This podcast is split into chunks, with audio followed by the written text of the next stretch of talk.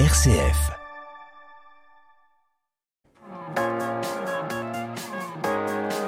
M comme midi, l'invité. Professeur Pierre-Adrien Bolz, bonjour. Bonjour Anaïs. Vous êtes chef de service adjoint du service de chirurgie gynécologique et oncologique obstétrique de l'hôpital Lyon-Sud. On va donc revenir sur ce projet euh, de trois hôpitaux de jour euh, spécifiquement dédiés à l'endométriose, porté par les sites de la Croix-Rousse, de Lyon-Sud et de l'hôpital Femme-Mère-Enfant un femme-mère-enfant. Un hôpital de jour existe déjà, on l'a dit, au CHU de Lille. Celui de Lyon est le premier à coordonner différents établissements euh, comme ça. Petit rappel d'abord sur l'endométriose. C'est une maladie chronique, généralement récidivante, qui touche une femme sur dix. Comment elle se manifeste? Qu'est-ce que c'est l'endométriose?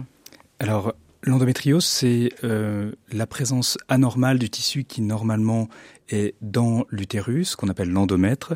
Ce tissu, eh bien, il va se développer ou se retrouver à l'extérieur de l'utérus. Alors généralement à la surface des organes pelviens, tels que l'utérus, les trompes, les ovaires, mais parfois la vessie, l'intestin, et puis plus loin, parfois dans la paroi abdominale ou les poumons.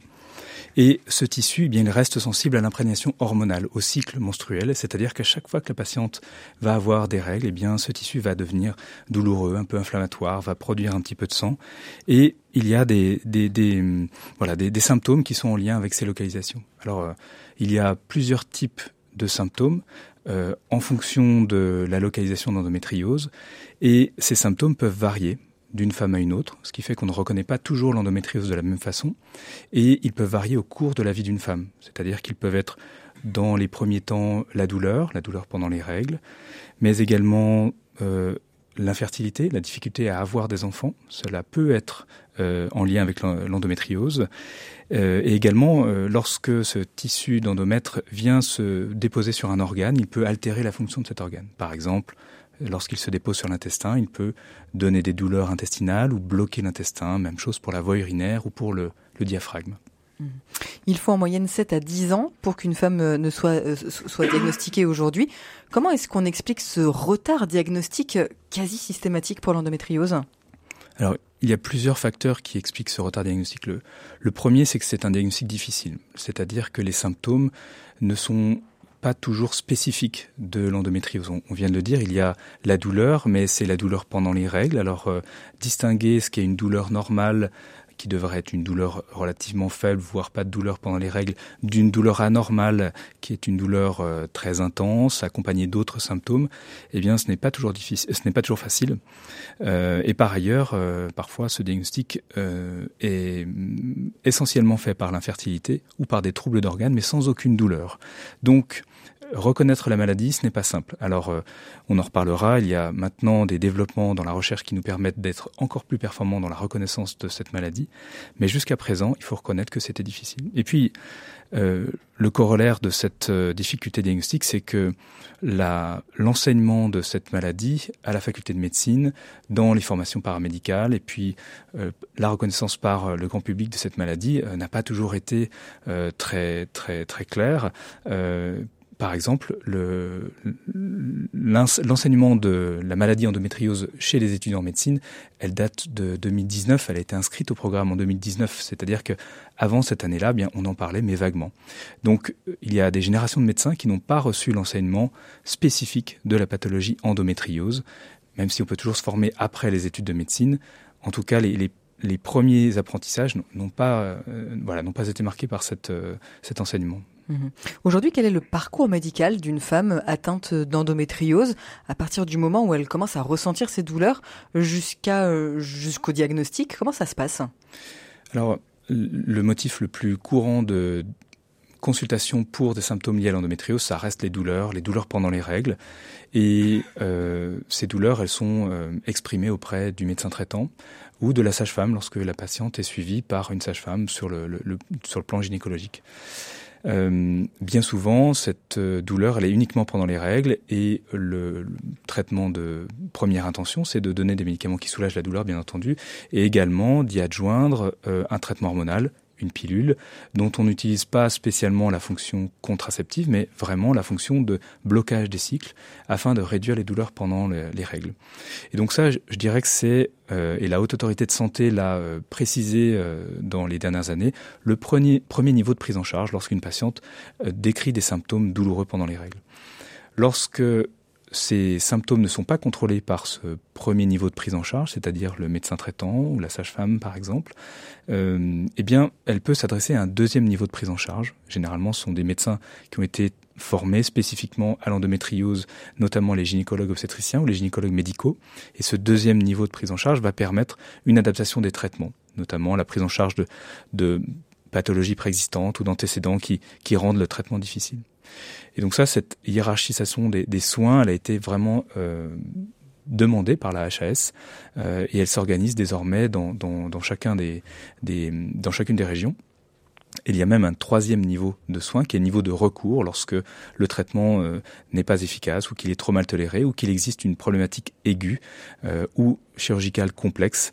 À ce moment-là, on va se tourner vers un, praticien de troisième niveau. C'est généralement les centres hospitaliers universitaires, mais ça peut s'organiser dans euh, des centres accrédités pour la prise en charge de l'endométriose lorsque les, les prises en charge de premier et deuxième niveau ne sont pas suffisantes. Mmh. Aujourd'hui, comment, comment Lyon se situe en termes de prise en charge de l'endométriose sur le plan national, par exemple? Lyon et je dirais plus largement la région Auvergne-Rhône-Alpes euh, a mis en place en 2019 euh, la première filière d'expertise régionale de prise en charge de l'endométriose. Elle a été euh, euh voulue par la Haute Autorité de Santé et elle a été actée et euh, autorisée par le directeur de l'ARS. Et donc cette filière qui s'appelle Andorra pour endométriose Auvergne-Rhône-Alpes allie des partenaires médicaux, paramédicaux, du public, du privé, euh, d'établissements universitaires, non universitaires, pour la prise en charge des patientes sur tout le territoire de l'Auvergne-Rhône-Alpes.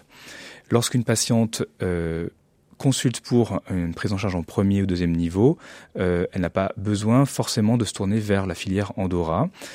En revanche, lorsqu'il y a une difficulté de prise en charge, eh bien la filière Andorra va mettre à disposition de disposition de n'importe quelle patiente sur le territoire de la région l'accès à un troisième niveau, à une RCP, réunion de constatation pluridisciplinaire, lorsqu'un dossier pose problème, eh bien, il va être discuté au sein de cette filière d'expertise avec des professionnels, donc euh, soit de euh, donc professionnels médicaux, paramédicaux. Euh, et donc cette cette filière Andorra, elle est très active sur le plan du soin, donc la prise en charge des patientes, mais cette filière organise également la formation des professionnels. Je parlais tout à l'heure du défaut de formation de professionnels. Eh bien, euh, c'est une demande de l'ARS et, et, nous euh, assurons ce rôle de formation avec des journées de formation, euh, des congrès, pour augmenter le niveau de compétence de tous les professionnels amenés à prendre en charge les patientes, que ce soit des médecins généralistes, les sages-femmes, des gynécos, chirurgiens et tout, tout professionnel. Euh, professeur Pierre-Adrien Bolz, on va rester ensemble, on va revenir après euh, une courte pause musicale sur le, changement que ces hôpitaux de jour euh, vont pouvoir initier dans cette prise en charge. Mais pour y aller, on s'écoute Clara Isé et son titre L'étoile sur RCF Lyon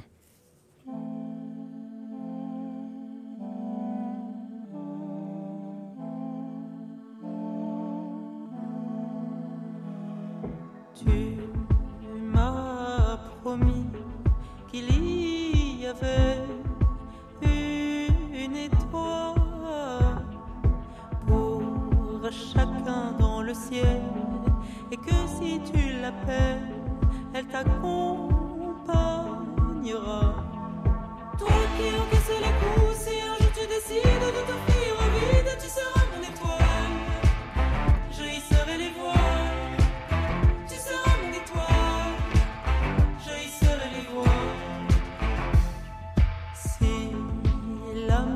sera tu régneras sous les eaux cristales.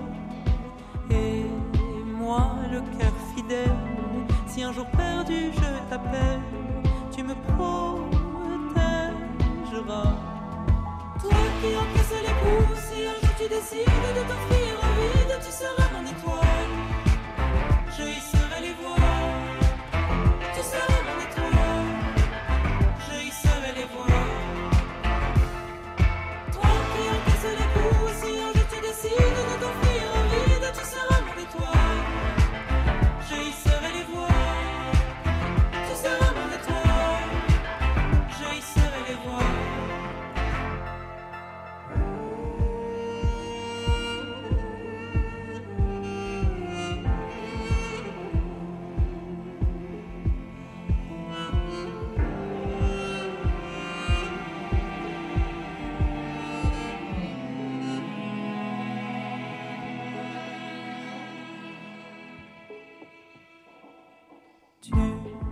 seras toujours ma reine, mon chant de sirène, le son dans mes veines.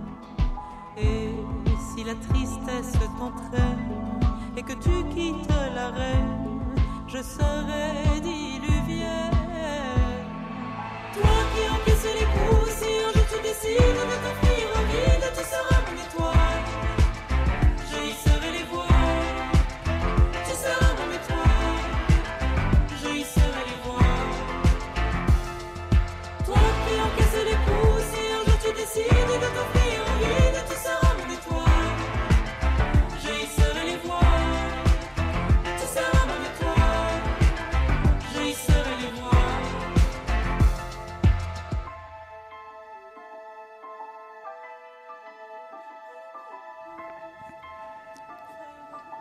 Clara Isé vient de nous chanter l'étoile pour nous accompagner en ce milieu de semaine sur RCF Lyon. Je suis accompagnée du professeur Pierre-Adrien Bolz de l'hôpital Lyon Sud. Il nous présente les trois hôpitaux de jour consacrés à l'endométriose ouverts par les HCL. M comme midi, l'invité. On l'a dit donc, le CHU de Lyon euh, coordonne différents établissements, trois hôpitaux euh, de jour euh, consacrés spécifiquement à l'endométriose. On est revenu sur ce qu'était cette maladie et sur la difficulté de diagnostic de cette maladie. Comment est-ce que l'ouverture de ces trois hôpitaux de jour va peut-être réduire à, va peut-être contribuer à réduire l'errance diagnostique vécue par, les femmes atteintes d'endométriose? Alors, le premier point, c'est que créer un hôpital de jour, c'est rassembler sur un même lieu et dans un même temps les compétences que l'on pourrait avoir normalement par ailleurs dans des consultations séparées, mais généralement assez espacées. Euh, on reviendra sur l'organisation des hôpitaux de jour sur les, trois sites des hospices civils de Lyon, mais euh, le- le- l'enjeu L'objectif premier pour nous, ça a été de mettre euh, à disposition des patientes le plus haut niveau d'expertise pour leur séjour en hôpital de jour, en concentré sur une même journée. Euh, et non pas le répartir sur le temps, puisqu'on sait que si l'on répartit les consultations sur le temps, eh bien le, délai entre chacune des consultations, c'est l'occasion de euh, se euh, perdre dans des questions qu'on n'a pas eu le temps de poser. C'est éventuellement, si les consultations sont trop espacées, de laisser la maladie évoluer, puis finalement un examen qui était pertinent, une IRM pelvienne par exemple, qui était pertinente au temps A en janvier 2022, bien ne l'est plus en, en, en septembre 2022 après neuf mois d'évolution. Et donc la condensation de ces examens, de ces consultations, rend ultra pertinent le, le discours et l'information que l'on va pouvoir transmettre aux patients. Et euh, le, deuxième élément euh, bénéfique de ces hôpitaux de jour, c'est euh, dans la création, et on l'a observé euh, aux hospices civils de Lyon sur, euh, les trois sites, euh, d'homogénéiser nos pratiques. C'est-à-dire que on va se mettre tous à faire la même chose pour tirer le meilleur de chacun des trois sites euh, en imagerie en prise en charge de la questionnaire d'évaluation de la douleur. Euh, et chaque bonne idée, eh bien finalement, euh, tombe dans l'organisation commune et euh, chaque patiente peut en bénéficier. Et le corollaire de cette euh, mise à disposition de, de, de, des bonnes idées, c'est que on va pouvoir également proposer des consultations de professionnels euh, qu'il est difficile de rencontrer dans une organisation très séparée, en consultation typiquement les professionnels paramédicaux, euh, le kinésithérapeute, euh, la psychologue clinicienne, la diététicienne, les infirmières de coordination. Tout cela, c'est très difficile d'en bénéficier en dehors de circuits très concentrés sur les hôpitaux de jour. Or là, c'est vraiment la mise à disposition sur un temps contraint euh, de, de, toutes ces consultations qui nous permet d'accéder à ces ressources ultra précieuses dans la prise en charge des patientes atteintes d'endométriose. Comment est-ce que ces trois unités, ces trois hôpitaux de jour, donc on le rappelle, hein, à Lyon-Sud, à Mère-Enfant euh, et euh, à Croix-Rousse, vont-ils fonctionner? Comment ça s'organise? Alors il y a euh, pour chacune des patientes qui seront adressées vers l'hôpital de jour trois grands types de parcours des parcours ciblés et on déterminera avant la venue de la patiente en fonction de ses demandes, en fonction de ses besoins, généralement euh, qui sont résumés par euh, le médecin qui va l'adresser en hôpital de jour, mais la patiente peut aussi prendre contact directement, euh, mais on va évaluer avant qu'elle vienne de quoi elle a besoin. Soit elle a besoin d'un parcours très chirurgical, prise en charge d'une pathologie difficile à contrôler en ville, et on se rend compte que c'est ce qui généralement la demande dans dans, les hôpitaux qui ont l'expérience des hôpitaux de jour en, endométriose. Et à ce moment-là, on va lui organiser une consultation avec le chirurgien gynécologue, éventuellement l'anesthésiste, euh, le radiologue pour confirmer la pathologie, et si besoin, au gré des atteintes, le chirurgien urologue, s'il y a une atteinte du système urinaire ou digestif, etc. Et ça, c'est le parcours, on va dire, très chirurgical. Puis il y a un deuxième parcours qui va être le parcours question fertilité. C'est-à-dire que la patiente n'a pas forcément de plainte douloureuse ou elle n'est pas au premier plan et la plainte de la difficulté à tomber enceinte eh bien euh, justifie que l'on regroupe à nouveau sur une même journée euh, le médecin de la reproduction, la psychologue, éventuellement un médecin euh, dédié à la prise en charge de la douleur, dans le but d'augmenter la fertilité le plus rapidement possible compte tenu de cette atteinte endométriose. Et le troisième parcours, c'est les patientes qui n'ont ni besoin de la chirurgie, ni besoin de la fertilité, mais qui ont un réel problème douloureux, généralement, euh, chronique, avec des médecins spécialisés pour la douleur, euh, un accompagnement à cette douleur euh, pas forcément médical, mais non médical. On parle de la kinésithérapie, la diététique, mais également sur le plan social. Des patientes qui peuvent rencontrer des difficultés euh, à long terme à gérer euh, les impacts de la maladie dans leur vie professionnelle. Donc, l'assistante sociale peut aider également à, adapter au mieux le rythme de, de vie de la patiente. Et tout ça donc réuni sur un seul site. Vous le disiez, il faut être envoyé par un médecin, son médecin généraliste par exemple?